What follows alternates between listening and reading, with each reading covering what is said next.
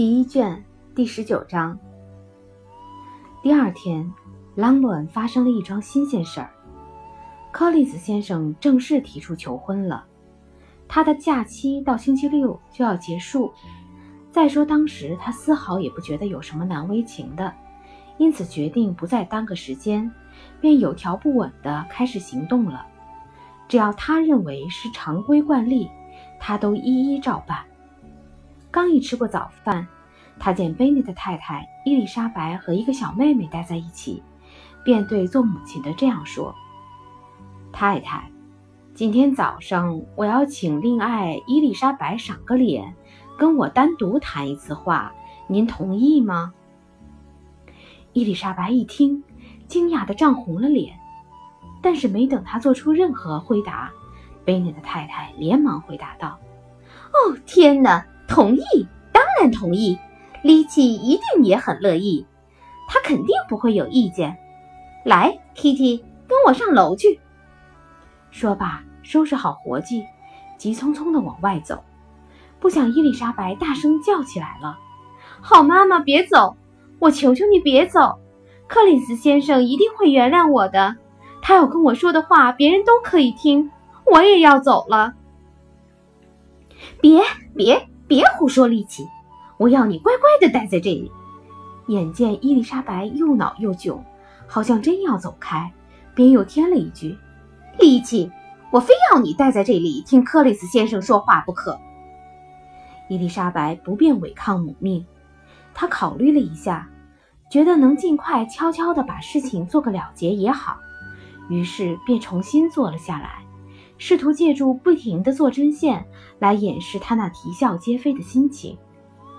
贝内的太太和 Kitty 走开了，等他们一出门，柯林斯先生便开言了：“请相信我，亲爱的伊丽莎白小姐，你害羞怕臊，非但对你没有丝毫损害，反而使你更加尽善尽美。假如你不稍许推却一下。”我反倒不会觉得你这么可爱了。不过，请允许我告诉你一声，我这次找你谈话是得到令堂大人许可的。尽管你天性羞怯、假痴假呆，你一定会明白我说话的意思。我的百般殷勤表现得够明显的了，你不会看不出来。我差不多一来到府上，就选中了你做我的终身伴侣。不过说起这个问题，也许我最好趁现在还控制得住感情的时候，先讲讲我为什么要结婚，以及为什么要来赫特夫的做选择配偶。因为我确实是这么做的。克里斯先生这么一本正经、安然若素的样子。居然还会控制不住感情，真叫伊丽莎白忍俊不禁。因此，对方虽然顿了顿，他却没能去阻止他。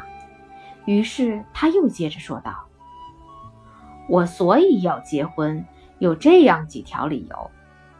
第一，我认为每个生活宽裕的牧师，像我本人，理当给教区在婚姻方面树立一个榜样。第二。”我相信结婚会大大增进我的幸福。第三，这一点或许应该早一点提出来。我有幸奉为恩主的那位贵妇人特别劝阻我要结婚，承蒙他老人家开恩，先后两次向我提出这方面的意见，而且还不是我请教他的。就在我离开亨斯福德的前一个星期六晚上，趁着玩四十张的间隙，詹金斯太太正在为德布尔小姐安放脚凳。他老人家对我说：“柯林斯先生，你应该结婚了。像你这样的牧师应该结婚，好好选个对象。为了我，选个有身份的女人；为了你自己。”选个能干管用的人，不求出身高贵，但是要会细水长流的过日子，这就是我的意见。赶快找个这样的女人，把她带到亨斯福德，让我见见她。亲爱的表妹，让我顺便说一声，凯瑟琳·德伯尔夫人的关怀体贴，应该说是我的一大优越条件吧。你会发现，他为人和蔼至极，真让我无法形容。我想你的聪明活泼一定会讨他喜欢的。不过，你在那种身份高贵的人面前，势必还会变得文静恭敬一些，这样他会越发喜欢你。以上就是我要结婚的主要意图。现在还要说明我为什么瞄准了朗文，而没有看中自己家乡那一带。尽管我家乡那里有的是年轻可爱的姑娘，事情是这样的。令尊大人过世以后，啊，不过他还能活许多年。他的财产将由我来继承。我心里实在过意不去，觉得只有娶他的一个女儿做妻室。等将来那不幸的事情发生的时候，你们的损失可以减少到最低限度。当然，我刚才已经说过。这不幸也许要许多年以后才会发生，亲爱的表妹，这就是我的动机。我看你总不至于因此而瞧不起我吧？现在我没有其他话要说了，只想用最激动的语言向你倾诉一下我最炙热的感情。说到财产问题，我完全无所谓。不会向令尊提出这方面的要求，因为我很清楚，提了他也满足不了。你名下应得的财产，只不过是一笔年薪四厘的一千磅存款，还得等令堂去世以后才能归你所有。因此，在这个问题上，我将绝口不提。而且，请你放心，我们结婚以后。我绝不会小里小气的发一句怨言。现在非得打断他不可了。你太性急了吧，先生？伊丽莎白叫了起来。你忘了我根本没有回答你呢。别再浪费时间了，让我这就回答你。谢谢你对我的恭维，你的求婚使我感到荣幸。可惜我除了拒绝之外别无办法。我早就知道。柯林斯先生刻板的挥挥手，回答道：“年轻小姐遇到人家第一次求婚，即使心里想答应，嘴里总是要拒绝，有时候还要拒绝两次甚至三次。因此，你刚才说的话绝不会叫我灰心。我希望不久就能把你领到教堂举行婚礼。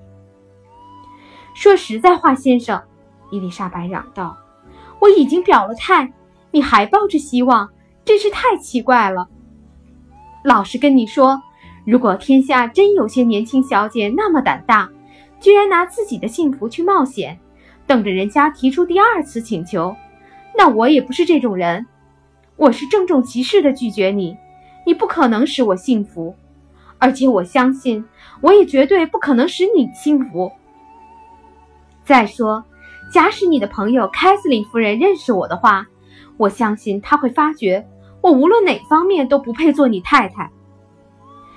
即便凯瑟琳夫人真会这么想，克里斯先生一本正经地说：“不过，我想他老人家绝不会看不中你。你尽管放心，我下次有幸见到他的时候，一定要好好夸赞一下你的贤淑。”节俭以及其他种种可爱的优点。说真的，克里斯先生，你对我的任何夸赞都是没有必要的。你应该允许我自己来判断，并且赏个脸，相信我说的话。我希望你生活美满，财运亨通。我拒绝你的求婚，就是竭力成全你。而你呢？既然向我提出了求婚，对我家里也就不用感到过意不去了。将来朗布恩庄园一旦落到你手里，你也就可以受之无愧了。因此，这件事儿就算彻底了结了。他一方面说，一面立起身来。若不是柯利斯先生向他说出下面的话，他早就走出屋了。等我下次有幸跟你再谈起这个问题时，希望你给我的回答能比这次的令人满意些。我这次并不责怪你冷酷无情，因为我知道你们女人照惯例总是拒绝男人的第一次求婚。你刚才说的话也很符合女性的微妙性格，足以鼓励我继续追求下去。你听着，克雷斯先生，伊丽莎白有些气恼，便大声叫道：“你太让我莫名其妙了！我把话说到这个地步，你还觉得是在鼓励你？那我真不知道该怎么拒绝你，才能让你死了这条心。”亲爱的表妹，请允许我说句自信的话。你拒绝我的求婚，不过照例说说罢了。我所以会这样想，主要有这样几条理由。我觉得我的求婚总不至于不值得你接受，我的家产总不至于让你无动于衷，我的社会地位，我与德布尔府上的关系，以及与贵府的关系，都是我极为优越的条件。你还得进一步考虑一下，尽管你有许多吸引人的地方，不见得会有人再向你求婚。你不幸财产太少，这就很可能把你活泼可爱的地方全抵消掉。因此，我不得不断定，你并不是真心拒绝我。我看你是在仿效优雅女性的惯技，欲擒故纵，想要更加博得我的喜爱。我向你保证，先生，我绝没有假充优雅，故意捉弄一位堂堂的绅士。我倒希望你给我点面子，相信我说的是真话。蒙你不弃，向我求婚，真叫我感激不尽。但是让我接受，那是绝对办不到的。我感情上绝对不许可。难道我说的还不明白吗？请你别把我当做一个优雅的女性，存心想要捉弄你。而把我看作一个明白事理的人，说的全是真心话。你始终都是那么可爱，柯林斯先生带着尴尬讨好的神气叫道：“我相信，只要令尊令堂做主应承了我，我的求婚就绝不会遭到拒绝。”柯林斯死皮赖脸的硬要自欺欺人，伊丽莎白也就懒得再去理他。赶忙悄悄地走开了。他打定了主意，假如他定要把他的一再拒绝视为讨好与鼓励，那他就值得求助去父亲，让父亲回绝他。父亲一定会说得斩钉截铁，至少由父亲出面，总不至于被当作优雅女性的装腔作势和卖弄风情了吧。